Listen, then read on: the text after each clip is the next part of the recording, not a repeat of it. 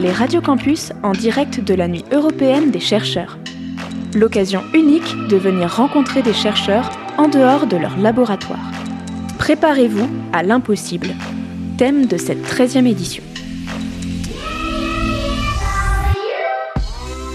Bienvenue à tous, nous sommes comme tous les ans en direct de la nuit européenne des chercheurs à l'espace Pierre-Gilles de Gênes dans le 5e arrondissement de Paris. Toute la soirée, vous pouvez d'ailleurs venir nous rejoindre, il y aura des spectacles, des expériences faites par le public. Et en plus c'est gratuit, alors parisiens, parisiennes, vous qui aimez la science, venez, c'est jusqu'à 23h.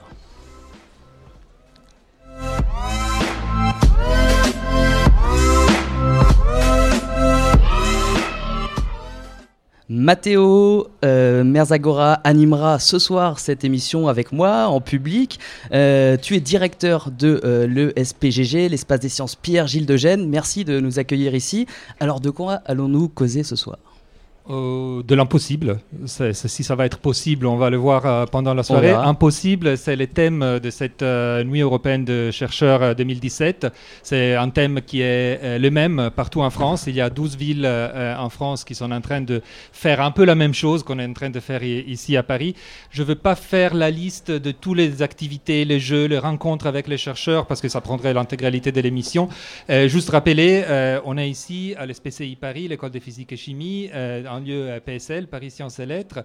Et c'est une initiative qui est soutenue par euh, la Commission européenne dans leur euh, dynamique de euh, diffusion de savoir scientifique et cette année par les ministères de la Culture. Et dans cette table ronde en particulier, euh, qui voilà, mm, c'est un des moments, euh, les autres sont des conférences, des expériences, un spectacle qui aura lieu ce soir à 21h30, on va essayer de traiter vraiment ces sujets, euh, l'impossible. Et qu'est-ce que ça veut dire impossible pour la recherche? Parce que si on prend différentes disciplines, si on prend, différents moments historiques, impossible ne veut pas dire la même chose. dire que c'est impossible que les femmes puissent avoir le droit au vote, ce qui était considéré impossible pour beaucoup de gens à l'époque de ma grand-mère, donc pas dans une autre époque, n'est pas la même chose de dire que c'est impossible que de dépasser la vitesse de, la lumière. C'est deux ordres d'impossible très différents. On essaiera de comprendre en quoi euh, ils sont différents, mais aussi en quoi ils, ont des points en commun, parce que l'impossible reste toujours quelque chose euh, qui est intrinsèquement lié à la recherche scientifique et culturelle. C'est une euh, frontière qui nous aide à établir un cadre et appelle à être dépassé, à être déplacé, à être effacé parfois. Et donc, c'est quelque chose qui nous amène à s'interroger. Et c'est pour ça que le thème, c'est impossible, mais avec un, point d'interrogation. Ce qu'on a voulu faire, c'est d'aller chercher les différentes déclinations de l'impossible euh, dans des disciplines différentes, avec quatre regards. On a quatre invités euh, avec nous ce soir, qui peuvent être un peu représentatifs de leur discipline, mais aussi euh, avec un point de vue très personnel qu'on leur invite à exprimer. quels sont ces points de vue? Ce sont celui d'un astrophysicien, celui d'un philosophe, celui d'un historien des sciences et celui de l'art contemporain.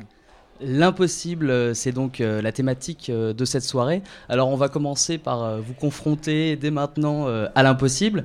Je vais commencer par vous, Eric Sartori, bonjour. Vous êtes ingénieur de l'école supérieure de physique et de chimie à Paris, donc vous êtes un peu le, local ce soir de l'étape.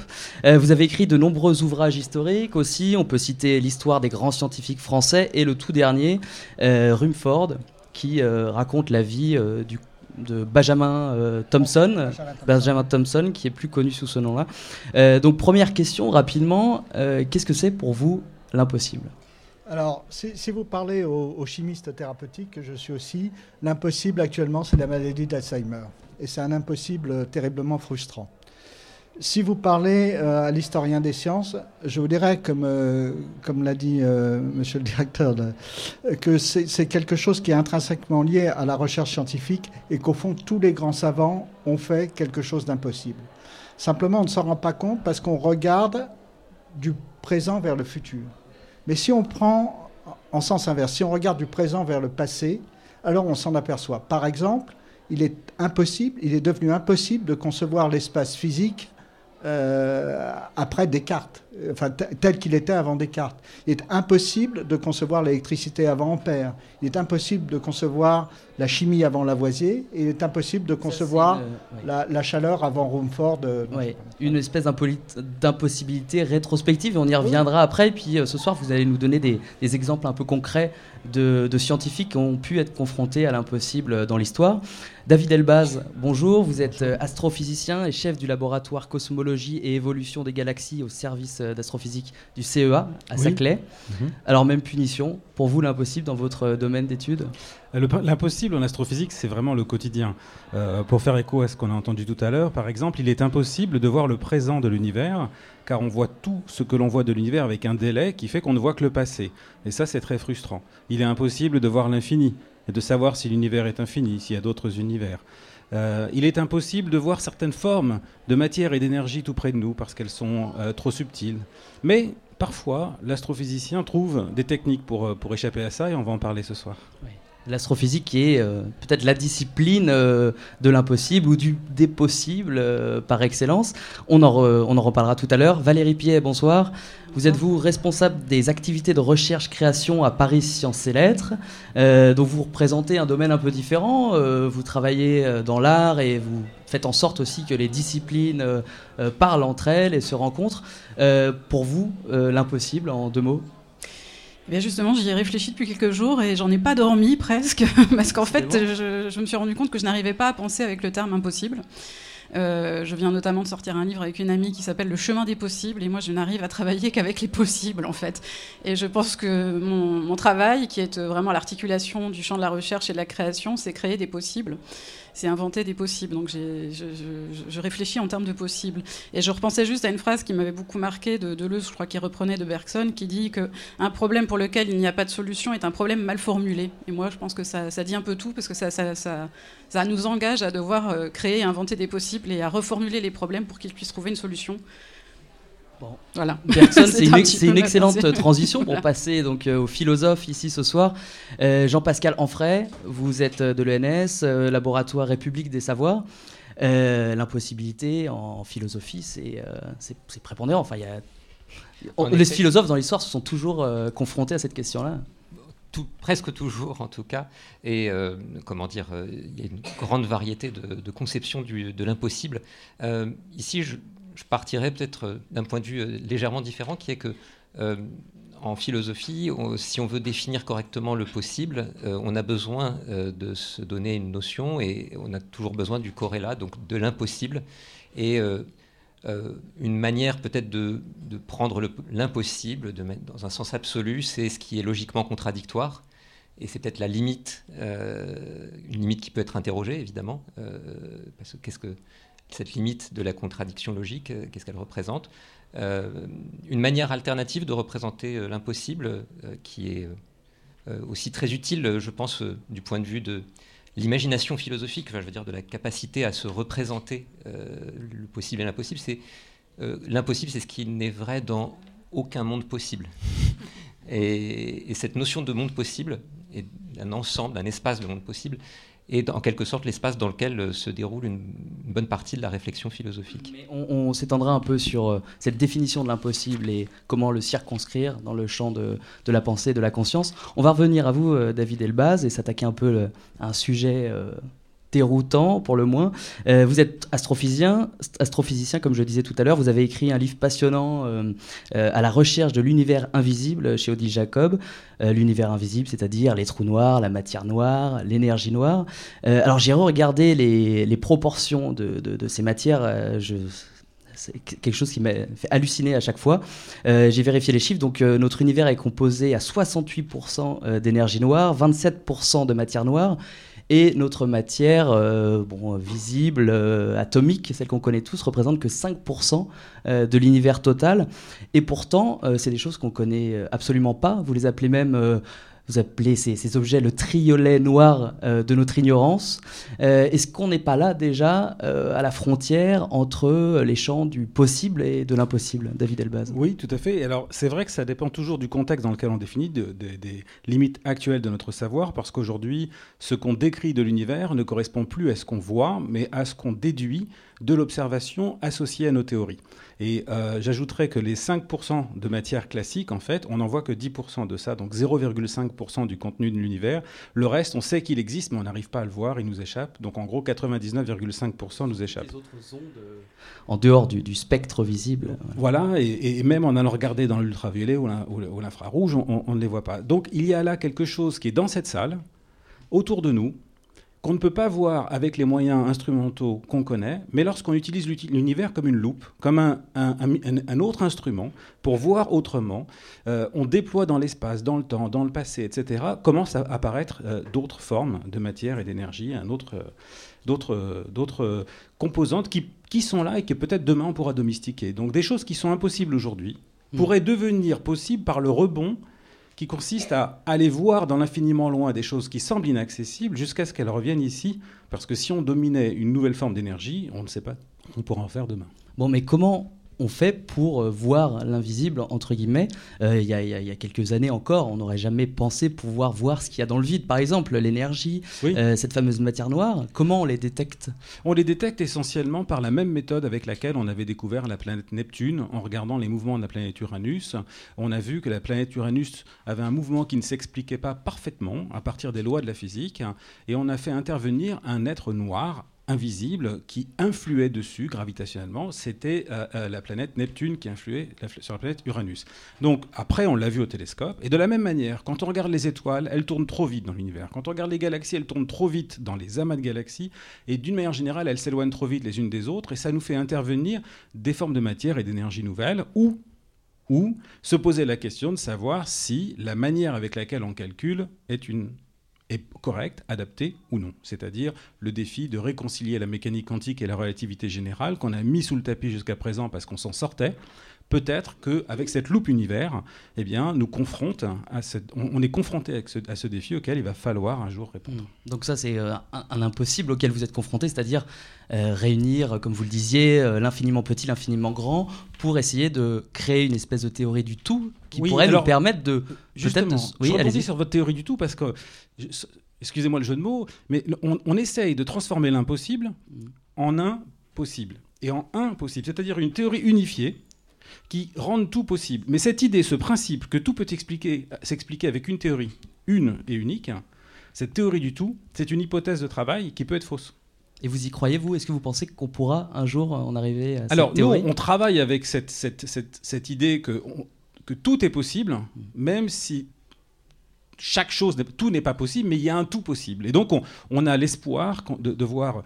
Mais, mais cette même, ces mêmes composantes euh, nous empêchent de voir euh, au-delà d'une certaine limite.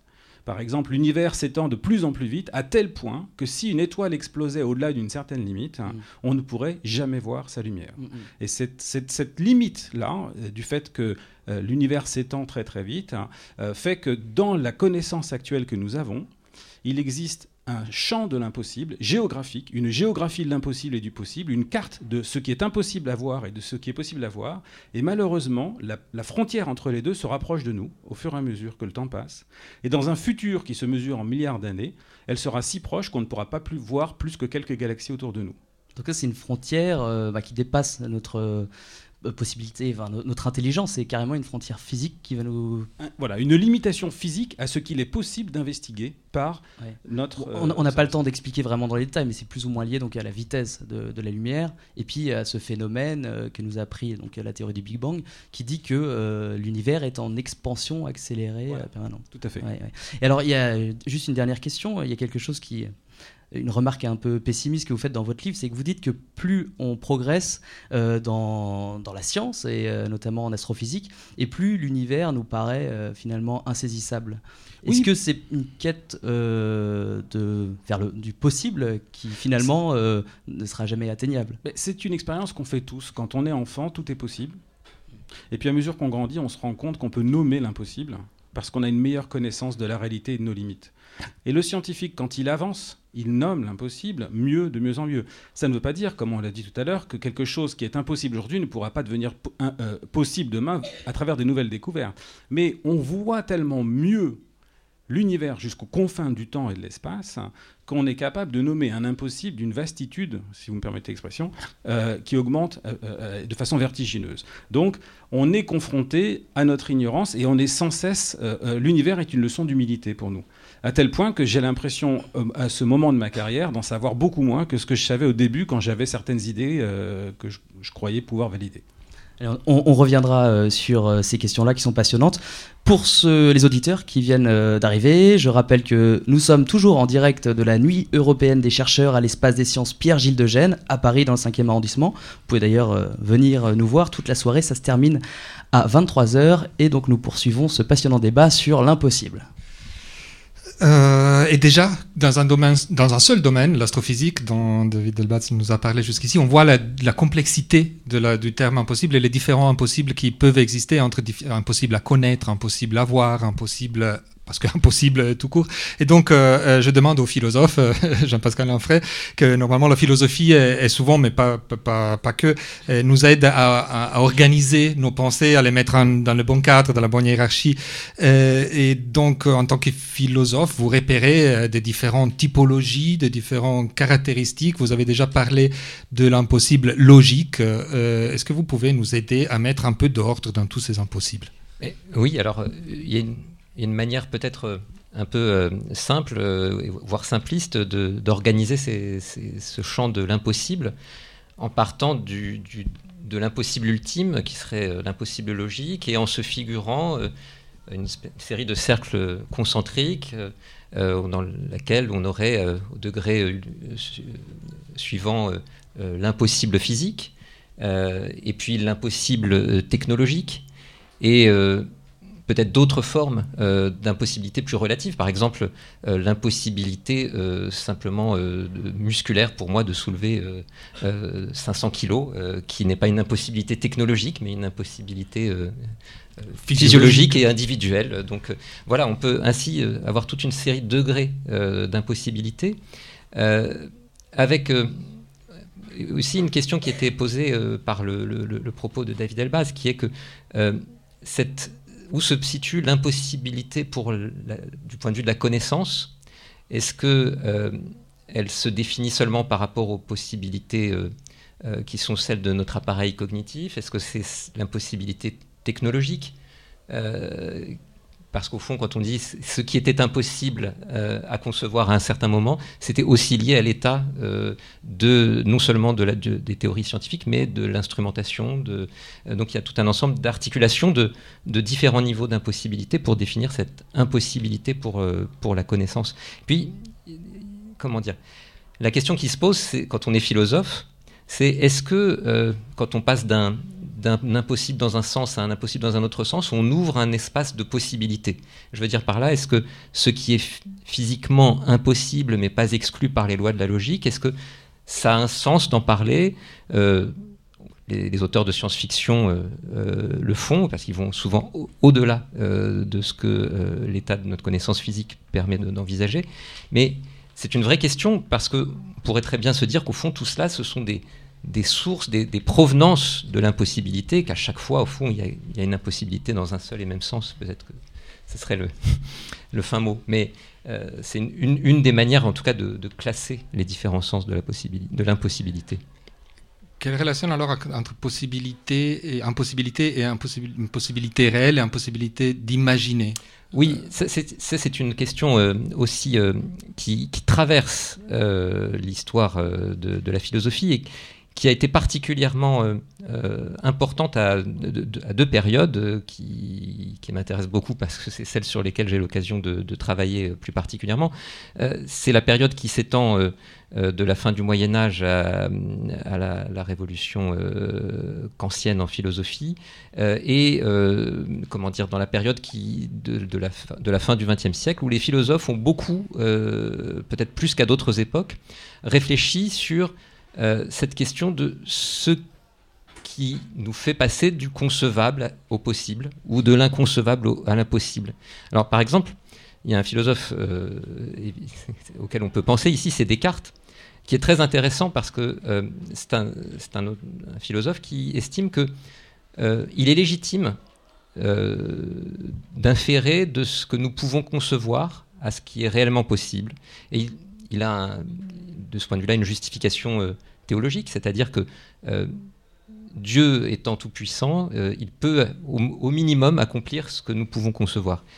Ce qui, d'une certaine façon, ouvre aussi le champ, euh, comment dire, à une époque de, révolution scientifique, ouvre le champ euh, à, l'établissement d'une physique euh, qui s'efforce d'être une science plus, qui, ne décrit pas un monde fini, qui est celui de, de, la physique, aristotélicienne. et puis, d'un autre côté, Descartes soutient qu'on ne peut pas inférer euh, de ce qui est inconcevable à ce qui est impossible, pour la même raison que, au fond, euh, la toute-puissance divine dépasse euh, nos capacités cognitives et au fond peut-être que Dieu aurait pu faire que, y compris les vérités arithmétiques élémentaires, n'aient pas été vraies. Donc il y a au fond une instance, l'instance divine, qui, qui régule à la fois le, champ de ce qui est accessible à la connaissance et qui en même temps nous indique qu'au fond, nous ne pouvons pas, je, simplifie un peu, mais nous ne pouvons pas non plus prétendre déterminer intégralement euh, ce qui est absolument impossible. Simplement ce qui est impossible et dans un contexte où on n'introduirait pas la toute-puissance euh, divine, évidemment, il faut trouver d'autres moyens pour passer de l'inconcevable à l'impossible. Euh, une des activités qu'il y a en ces moments, euh, les personnes qui sont dans la salle pourront le faire, les autres, si vous avez, si vous courez, les autres parisiennes, vous pouvez venir. On a proposé plusieurs avancements de la recherche en demandant au public de se prononcer si, selon eux, ce sont des, des progrès possibles ou impossibles, mais aussi sur un autre axe, s'ils sont des progrès souhaitables ou non souhaitables. Et donc c'est l'éthique qui entrerait à ces moments-là à, compléter un peu euh, euh, les cadres. Peut-être on y reviendra plus tard. On a encore à écouter d'autres points de vue sur l'impossible. Eric Sartori, je vais vous impatienter à côté de moi. Euh, on a parlé hein, donc de la place de cette question-là, de l'impossibilité euh, dans l'histoire. Vous êtes historien des sciences. Vous avez surtout travaillé sur euh, des époques euh, modernes jusqu'au 19e siècle.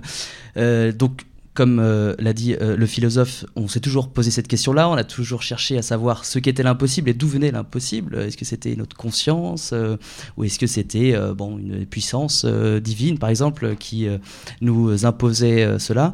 Est-ce que vous pouvez nous donner des exemples un peu plus concrets, notamment en termes de technique, des exemples de scientifiques qui se sont confrontés à l'impossible pour justement essayer de, bah, de concevoir des techniques ou des applications scientifiques et qui ont euh, par là même donc euh, dépassé euh, cette impossibilité dans vos travaux notamment.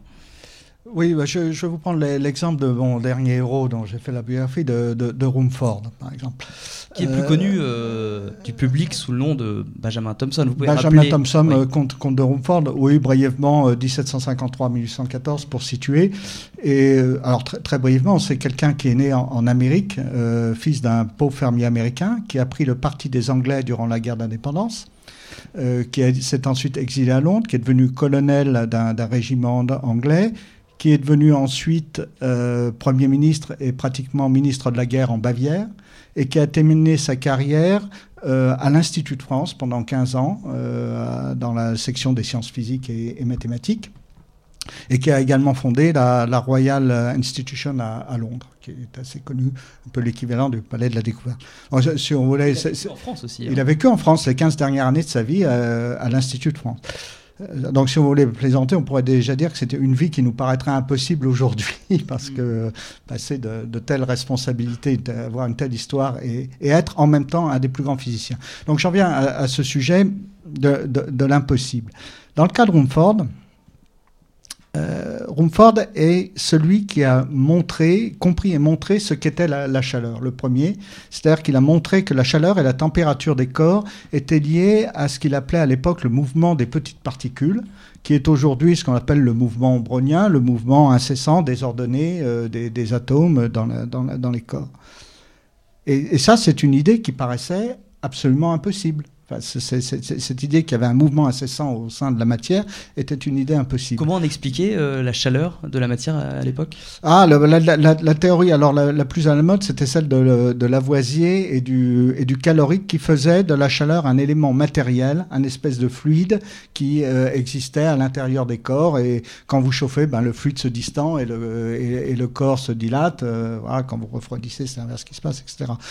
Et, voilà, voilà donc la, théorie que Rumford a renversée en, proposant une explication qui paraissait euh, impossible parce que beaucoup n'y ont pas cru, mais euh, il avait quand même un certain nombre d'expériences dont euh, l'une qu'Einstein a appelée l'une des plus belles expériences de la physique et aussi l'une des plus simples, qui montre justement le, mouvement brownien. donc ça c'est une de ces deux grandes découvertes, il y en aura d'autres. Et ce que vous expliquez bien aussi, c'est que Rumford a été donc mu par euh, les besoins euh, de la société. En fait, il regardait euh, ce dont avait besoin la société, il s'inspirait de ça pour mener ses propres recherches. Et ça, c'est une des manières de de se confronter à l'impossible. Ah oui, je, crois que c'était une, des sources, une des, une des, recettes pour accomplir des choses impossibles, c'est de, se soucier de ce dont ont besoin les gens ou, la société. C'est très clair dans le... Euh, Rumford a non seulement été un grand théoricien, mais il a été aussi un inventeur tout à fait pratique. Il a inventé un, nombre de choses euh, incroyables. Oui, Donnez deux, trois exemples, la machine à café, je crois. La, euh. première machine à café à percolation, oui, c'est aussi lié à la thermodynamique, hein, quelque part. Il a inventé les, premières cuisinières modernes où l'on met le, foyer à l'intérieur d'un bâti, euh, bâti métallique en, expliquant que, euh, ben voilà, au moins c'était des cuisinières qui cuisaient les aliments autant que le, euh, que le cuisinier, alors qu'avant le cuisinier était autant cuit que, que ses aliments. Euh, il, a, il a inventé euh, bah, l'omelette norvégienne, tiens aussi. Euh, c'est une ah. application très simple de la conduction de la chaleur, ou plutôt de l'absence de conduction de la chaleur par, par les œufs battus en neige. Donc, et également des cheminées qu'on appelle toujours d'ailleurs cheminées à la Rumford, qui sont des cheminées optimisées grâce à ses connaissances sur les modes de transmission de la chaleur, la chaleur le, euh, par rayonnement et par, euh, par convection. Et pourtant, il, est, euh, il reste très méconnu en France, ce Rumford. Pourquoi? Oui, alors là, il y a plusieurs explications. Certains de ses biographes ont dit que c'était parce qu'il n'était pas très sympathique et que ceux qui avaient travaillé avec lui ont préféré l'oublier rapidement. Euh, c'est un peu exagéré parce qu'il a eu des amis euh, masculins et féminins très, très fidèles.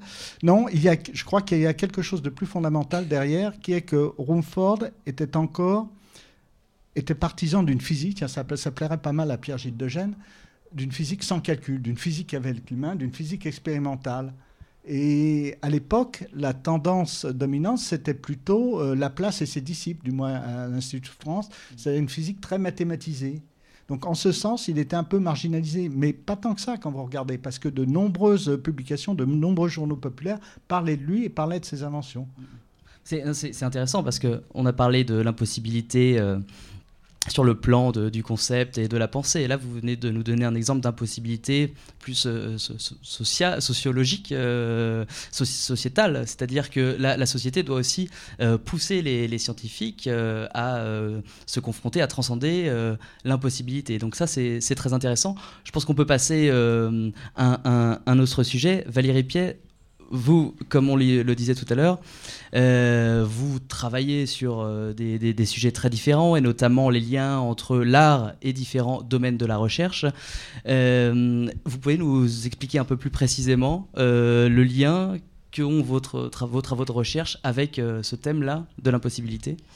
Oui, alors je le prendrais par, euh, on pourrait le prendre par plein de bouts différents, mais euh, je dirais qu'il y a un petit peu, euh, je, suis quand même là pour aussi représenter, je travaille à PSL pour, un, projet qui s'appelle SACRE, qui est à la fois un doctorat et un laboratoire de recherche en art. Donc ce sont le premier doctorat et le premier laboratoire de recherche en art labellisé par le ministère de l'Enseignement supérieur et de la Recherche.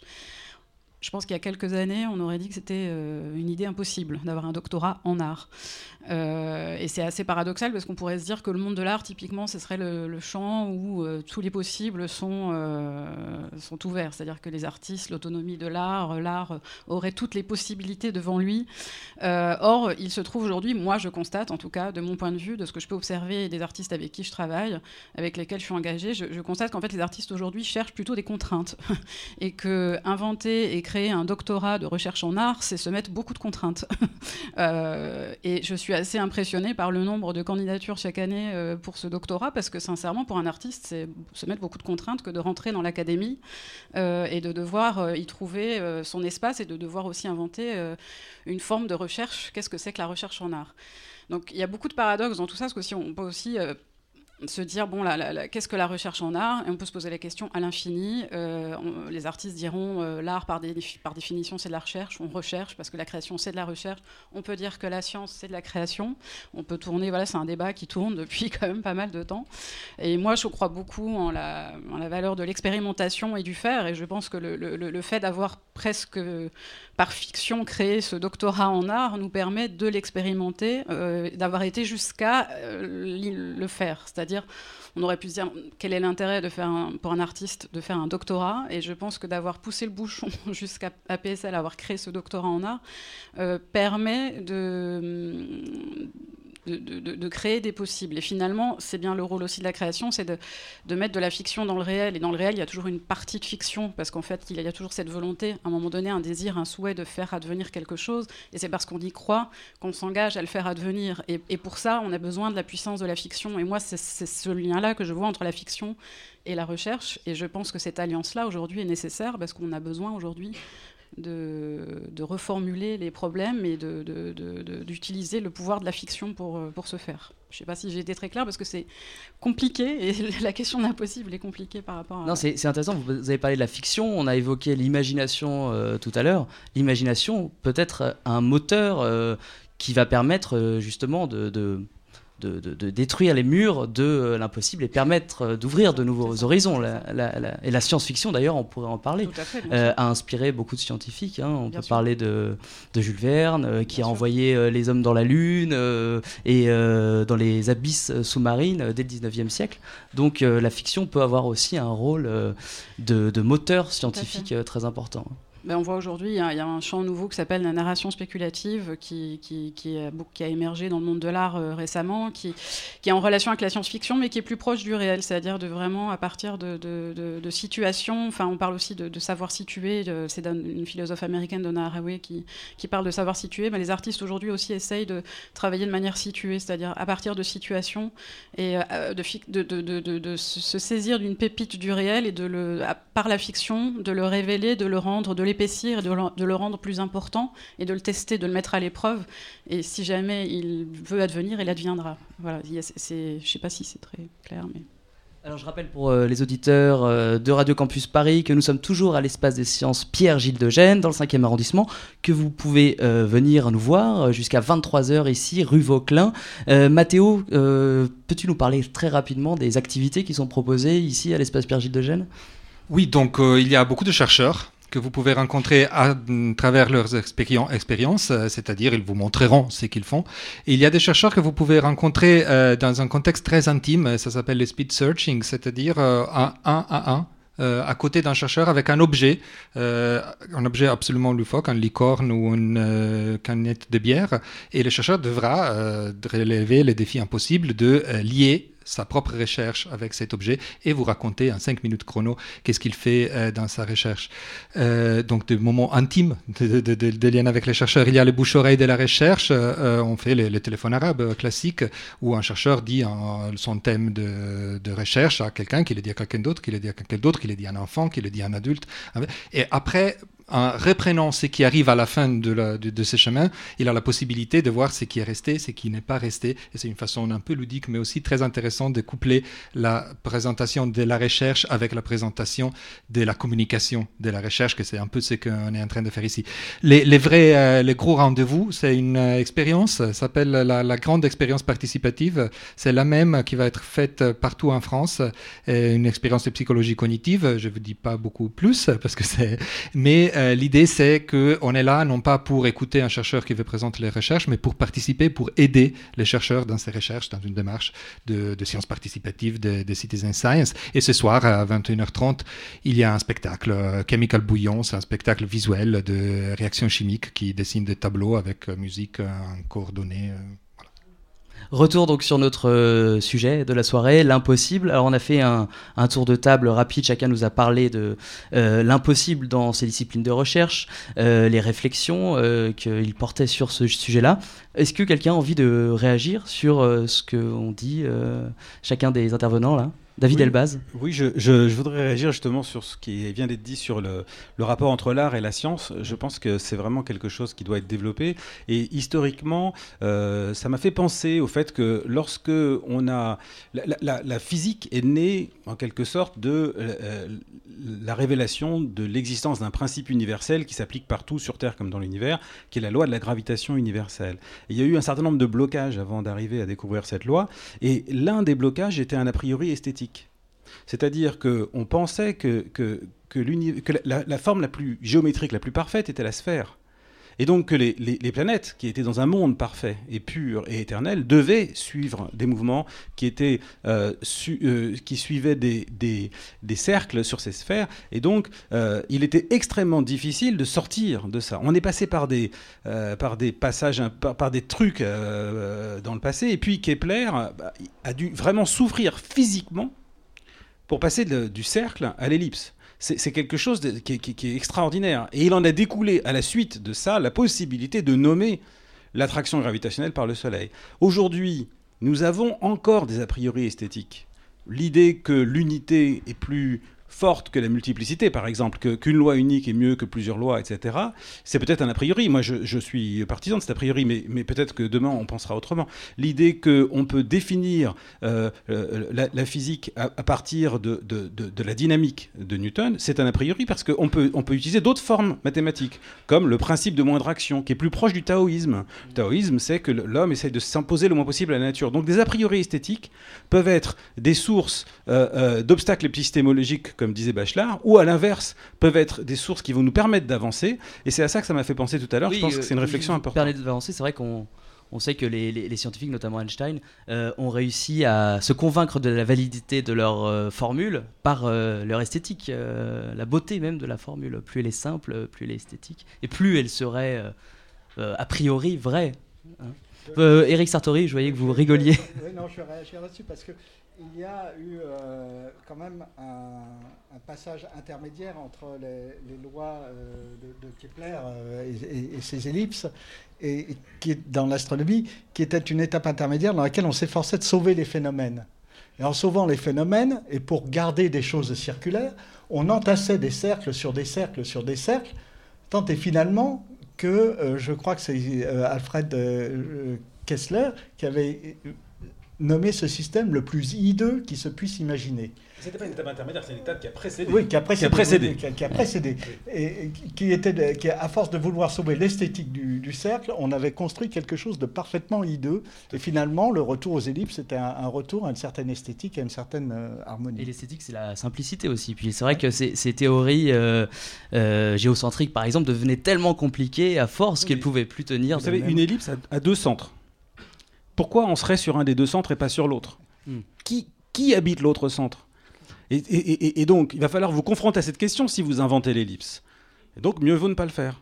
Hmm, et, et juste sur les, sur les liens avec euh, l'esthétique, euh, Rumford a aussi euh, découvert en optique, il s'est aussi intéressé à l'optique, à la lumière, quelque chose qu'on appelle la loi du contraste simultané. C'est-à-dire que si vous avez deux, deux zones colorées proches l'une de l'autre, mm. vous colorez artificiellement l'une en jaune et l'autre vous apparaît colorée en bleu.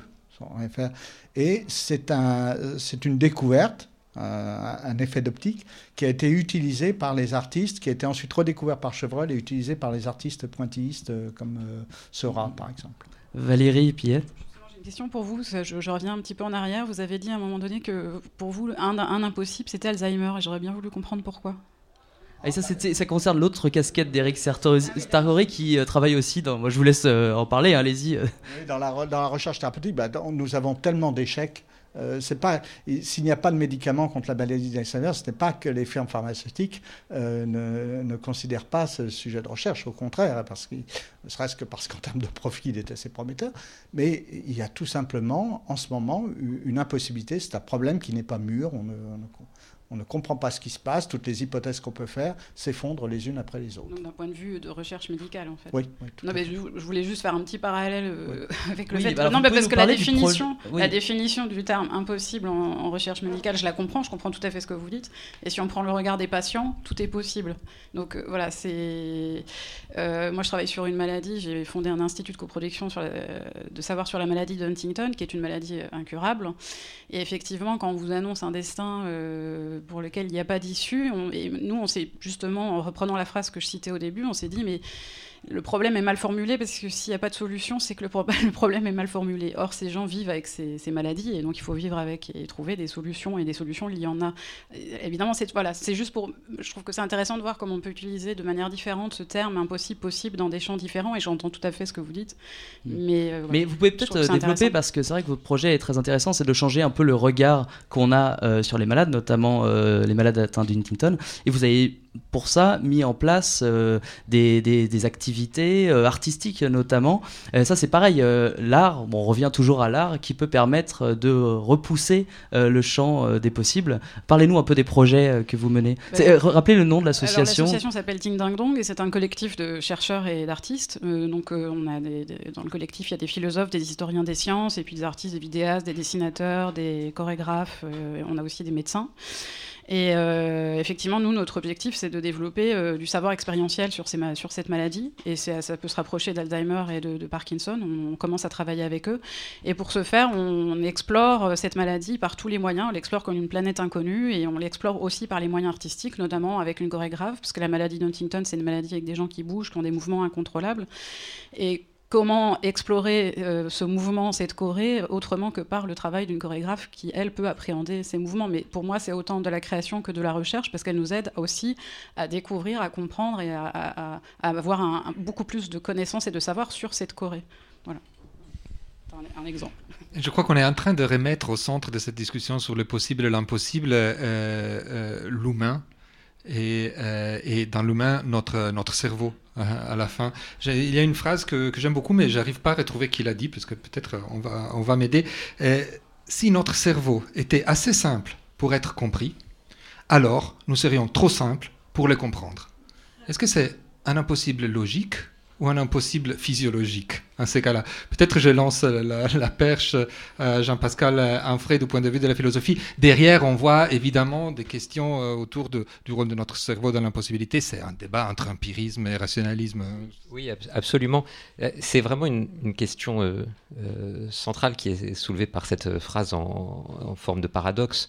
Euh, parce qu'au fond, si euh, quand on étudie euh, de manière a priori euh, les choses, euh, quand on fait de la philosophie, on s'appuie sur ce que nous pouvons concevoir ou ce que nous ne pouvons pas concevoir, en fait, on a tendance à se placer à un point de vue absolu dans lequel on a une instance, la raison, de préférence, qui détermine, au fond, le champ de ce qui est possible et impossible.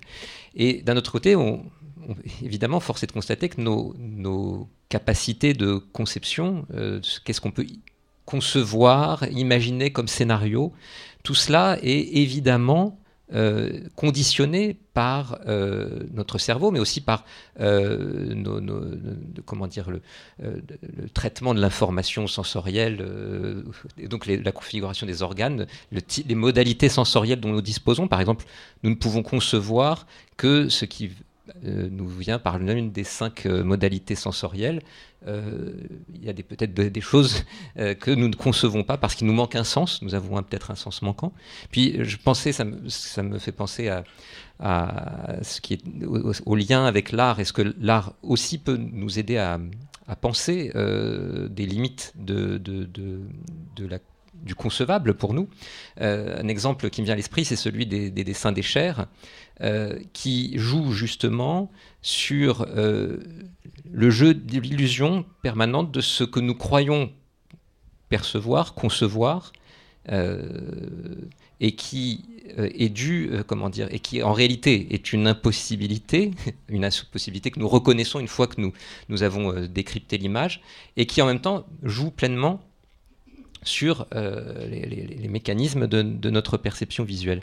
Et donc, pour revenir à cette question, est-ce que on peut légitimement s'appuyer sur la réflexion philosophique et ce qu'elle nous offre pour penser la nature de l'esprit son rapport euh, au corps, c'est une question vraiment difficile. Et euh, c'est une question qu'on trouve, euh, je reprends, je reviens à Descartes brièvement, mais Descartes a un argument très qu'on peut caricaturer pour établir que l'esprit c'est quelque chose qui est indépendant du, corps, en disant qu'il peut concevoir son existence tout en concevant que les corps n'existent pas. Et donc, euh, c'est un argument qui est fondé sur ce qu'il peut concevoir ou pas, qui, établit la, distinction des deux.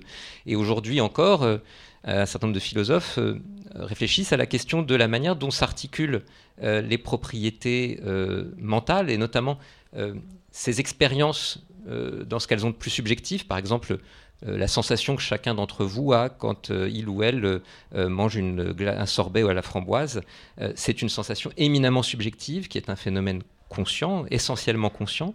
Et la question, c'est de savoir comment l'articuler à des états neurophysiologiques.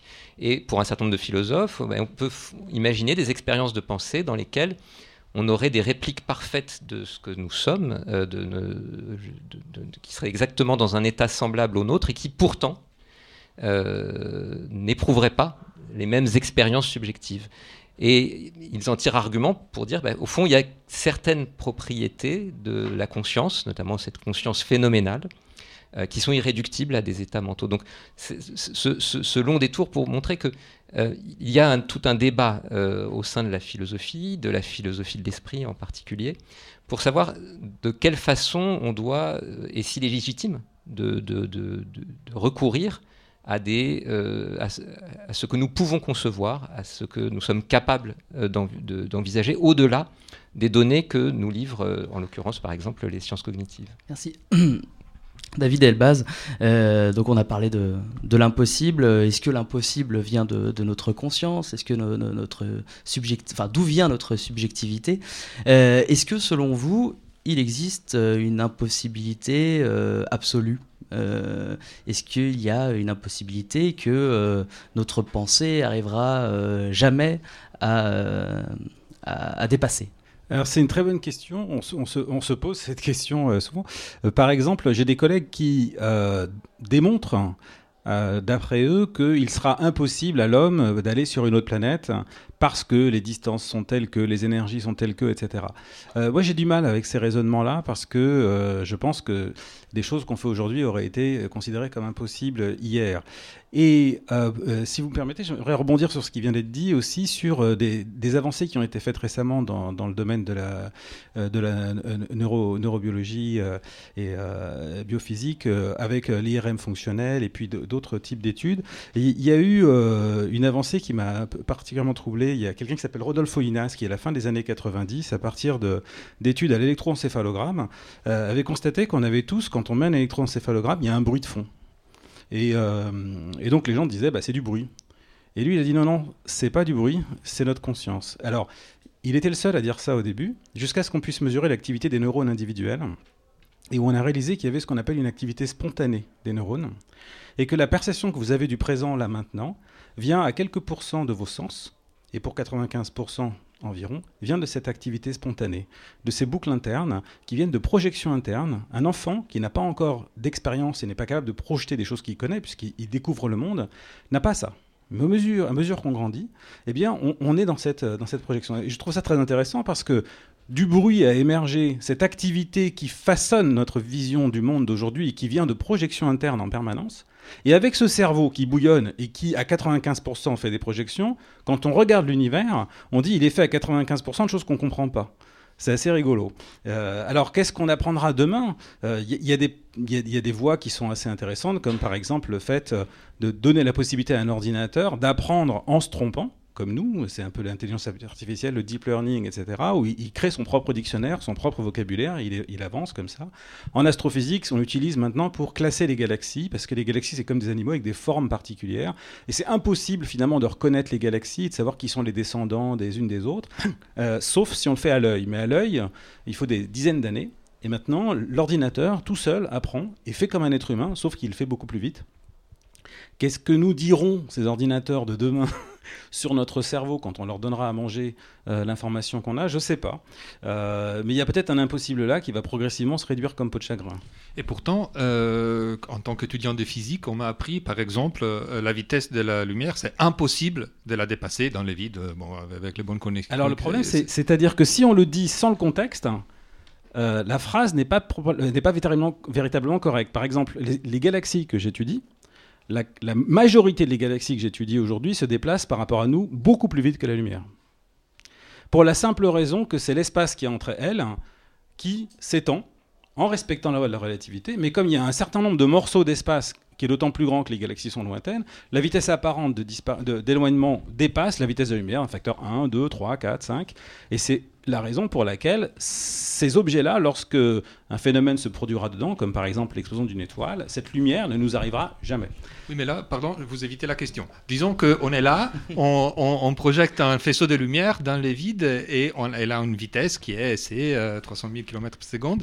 Est-ce qu'il est possible que dans ces contextes-là, euh, on dépasse cette vitesse ou ça c'est un vrai impossible? Alors, je vais vous donner l'exemple euh, qui est arrivé il n'y a pas longtemps euh, au CERN on a été confronté au problème, c'est-à-dire que euh, euh, on, a, mesuré une particule, un, neutrino, euh, qui s'est déplacé plus vite que la lumière. Et il y a deux possibilités. Moi, je suis un observateur, donc la, réaction des gens comme moi, c'est de se dire on s'est planté. Et, parce qu'on se plante tellement souvent, donc je cherche où on se plante. Et, malheureusement, il y avait parmi eux des théoriciens. Et un théoricien, quand vous lui posez un problème insolvable, mais dans l'instant qui suit, il a une réponse. Et je peux j'ai fait des tests hein, avec ça, c'est extraordinaire.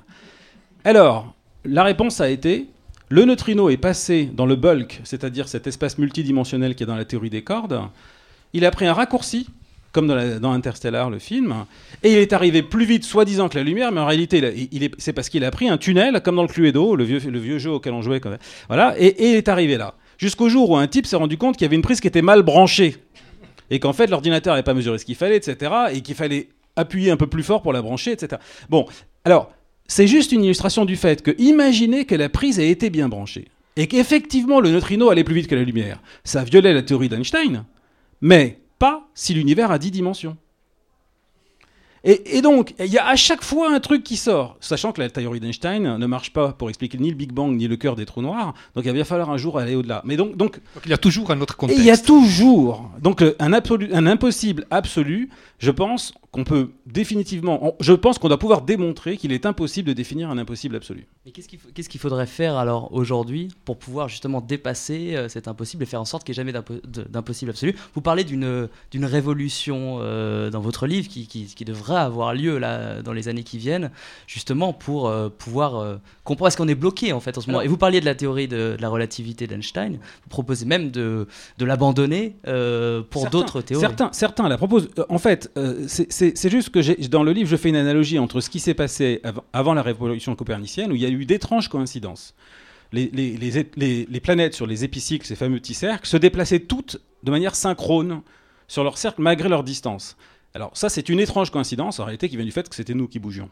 Mmh. Euh, pour Einstein, il y avait une étrange coïncidence, c'est que si vous tombez euh, dans un ascenseur, la gravité, enfin, le fait de chuter ou d'être soumis à la gravité, c'est exactement la même chose. Eh bien, nous, aujourd'hui, on est confronté à une étrange coïncidence. C'est que tout se déplace trop vite. Et alors, dans un cas, on dit c'est de la matière noire. Dans un autre cas, on dit c'est de l'énergie noire. Dans un cas, on dit ceci, cela. Il y a une autre façon de se poser la question, c'est de se dire est-ce qu'on n'est pas à la veille d'une révolution scientifique majeure annoncé par une étrange coïncidence comme les autres fois. Parce que là, on fait peut-être comme euh, les aristotéliciens dont vous parliez tout à l'heure, on essaye de coller des enfin de boucher les trous pour, que ça tienne encore. Mais peut-être alors que, peut-être qu'il faut changer tout simplement. Mais on ne connaît pas la réponse. Mais disons que par analogie avec le passé, on est tenté de dire là, il y a une étrange coïncidence, quelque chose va se passer qui sera plus que simplement euh, valider que les, bouts de scotch étaient, étaient les bons. Eric Sartori, vous qui avez un, recul euh, historique, bon, vous, on voit dans l'histoire des sciences si on reprend le modèle de, Kuhn, ça avance par révolution. Est-ce que vous pensez qu'on est à la veille d'une grande révolution aujourd'hui qui nous permettrait d'ouvrir de nouveaux champs qu'on ne connaît pas encore?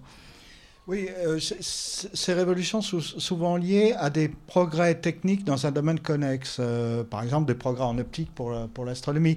Euh, il paraissait impossible au début du 19e siècle de, de, dire de quelle matière étaient composées les étoiles. Et puis, on a trouvé euh, la spectroscopie, c'est une technique qui permet d'analyser la lumière émise par les étoiles et de voir quels éléments, et de voir par exemple eh qu'il y a de l'hélium dans le, Soleil, et on a découvert l'hélium dans le Soleil avant qu'il soit découvert sur la Terre. Donc c'est souvent une avancée technique qui permet de, débloquer brutalement une situation qui était, qui était bloquée. Ah, ici, bah, si je reprends le problème du, cerveau, euh, il y a longtemps, il y a eu un certain nombre de philosophes qui ont considéré que la psychologie était euh, quelque chose d'impossible. Vous voulez observer votre cerveau, mais avec quoi allez-vous l'observer? Eh, eh bien, euh, justement, avec les techniques du, du, du, du CEA, les, les, les, techniques maintenant de,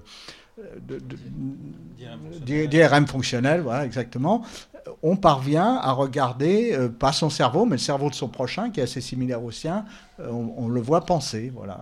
Donc je, pense que là-dedans, il y aura des progrès oui, dans ce domaine-là. Ça arrive très vite, ça passe très vite. On arrive déjà euh, presque au terme de cette émission. Valérie Piette, juste un mot sur donc les, projets que vous êtes en train de mener là. quel impossible pour vous là il faudrait il faudrait braver pour pouvoir arriver à, des objectifs qui sont les vôtres vos grands projets en ce moment Moi, je pense qu'il y a pas non plus. Je pense pas non plus qu'il y ait d'impossibilité absolue. Euh, je pense que la question pour moi essentielle, c'est plutôt de savoir euh, celle que posait Mathéo tout à l'heure, ce qui est souhaitable ou pas.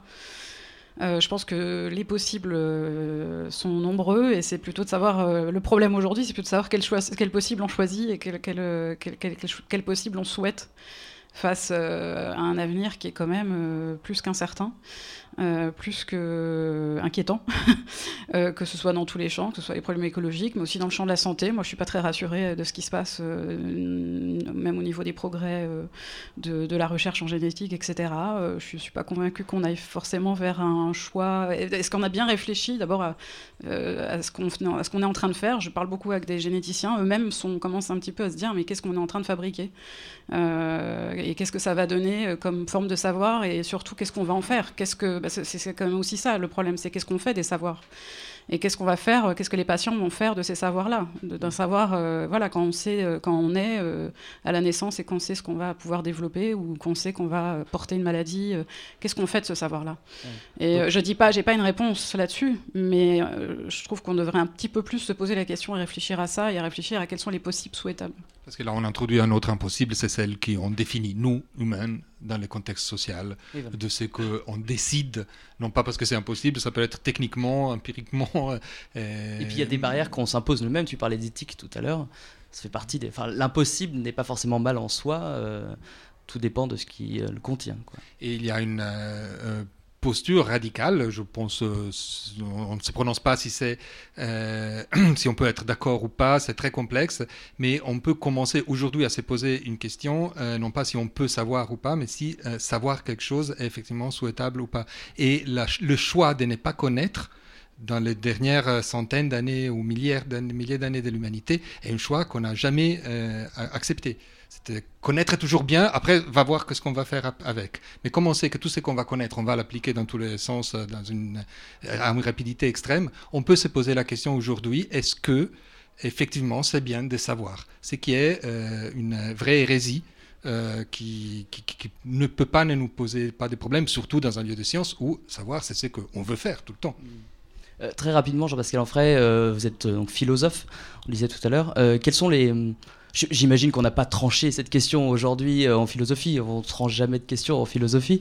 Euh, quels sont les grands débats qui sont menés en ce moment justement sur l'impossible? Je crois que vous travaillez sur la nécessité, c'est très lié. Attention, une question d'un philosophe en 20 secondes. Hein. Eh, justement, c'est presque impossible, mais il va peut-être nous démontrer le contraire. Alors, euh, les, les, grands débats, c'est précisément de savoir si derrière tous ces, toutes ces possibilités que nous envisageons, euh, est-ce qu'il y a quelque chose, en fond, en dehors du monde actuel, du monde réel En gros, est-ce que d'autres possibles auraient pu avoir lieu, indépendamment même de nos représentations, de nos capacités de connaissance. Au fond, la question de l'objectivité euh, de l'impossible et du possible euh, demeure une question euh, centrale en, philosophie aujourd'hui.